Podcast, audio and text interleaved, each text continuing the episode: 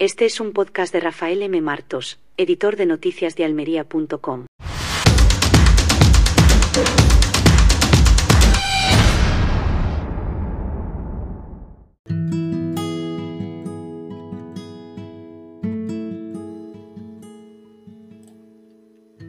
Quien no conoce la historia está condenado a repetirla, decía el filósofo George Santayana. Parece que el PP no ha leído mucho a este autor, ni a otros, que han advertido de los peligros de cometer los mismos errores que otros, confiando en que eso jamás le ocurriría a ellos, porque son más listos que nadie.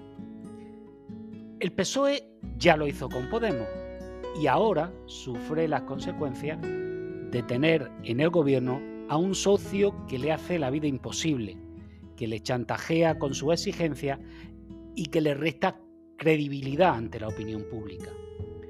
El PP, en lugar de aprender de errores ajenos, ha decidido imitarlo.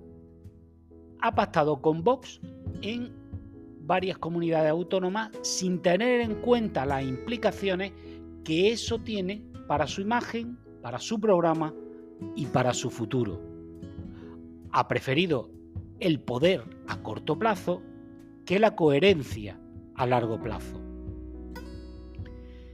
Podríamos entrar a valorar las propuestas de Vox, pero antes hay que decir que el principal argumento del PP contra el PSOE, de Alberto Núñez Feijo contra Pedro Sánchez, se ha venido abajo. A ver ahora cómo siguen acusando a Sánchez de haber mentido con aquello de no pactar con Podemos, si el propio Feijó afirmó que no lo haría con Vox. A ver cómo le recuerdan a Sánchez que llamó populistas de izquierda a Podemos cuando Feijó llamó ultraderecha a Vox.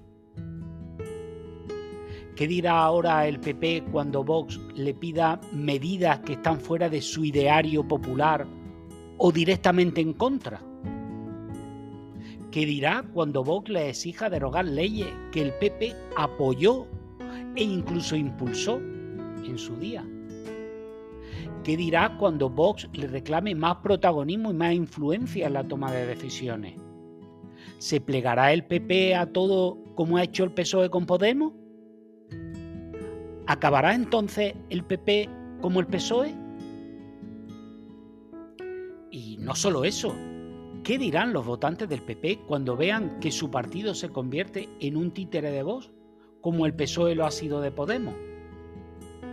¿Qué dirán cuando vean que su partido ha renunciado a la moderación, la centralidad y el sentido común, como el PP asegura que ha ocurrido con el PSOE?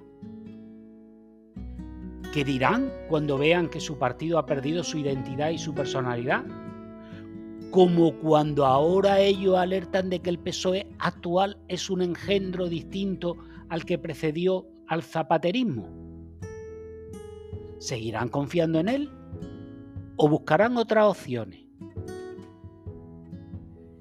El PP no ha aprendido del PSOE y puede que Vox tampoco haya aprendido de Podemos.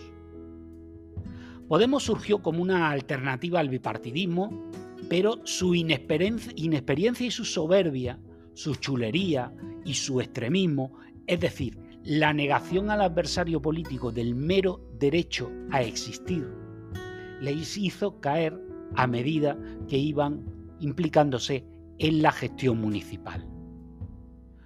Vox pretende ser una alternativa al PP, pero puede acabar siendo un lastre para él y por tanto para ambos.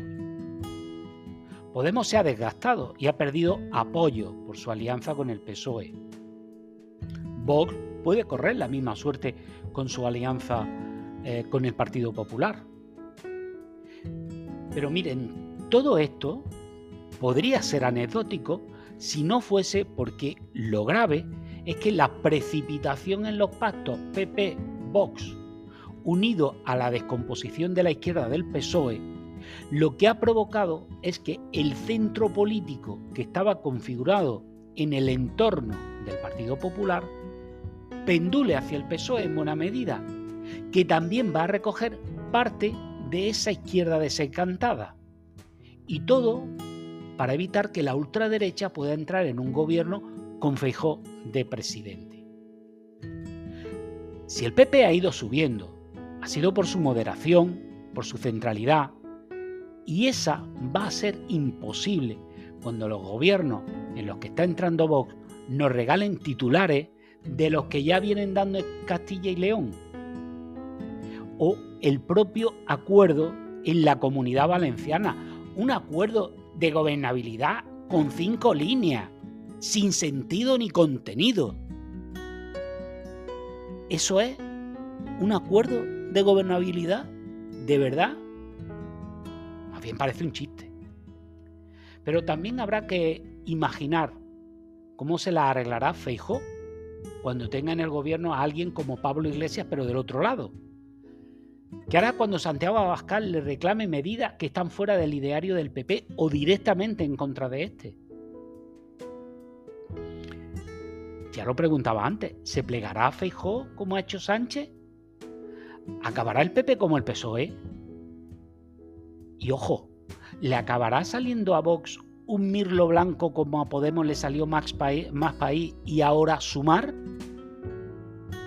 ¿O sencillamente y gracias a estas precipitaciones el PP y Vox seguirán chupando banquillo en la oposición los próximos cuatro años? El PP no ha aprendido de lo que le ha pasado al PSOE y puede que lo pague caro. Como dijo Cervantes en el Quijote, no hay peor sordo que el que no quiere oír.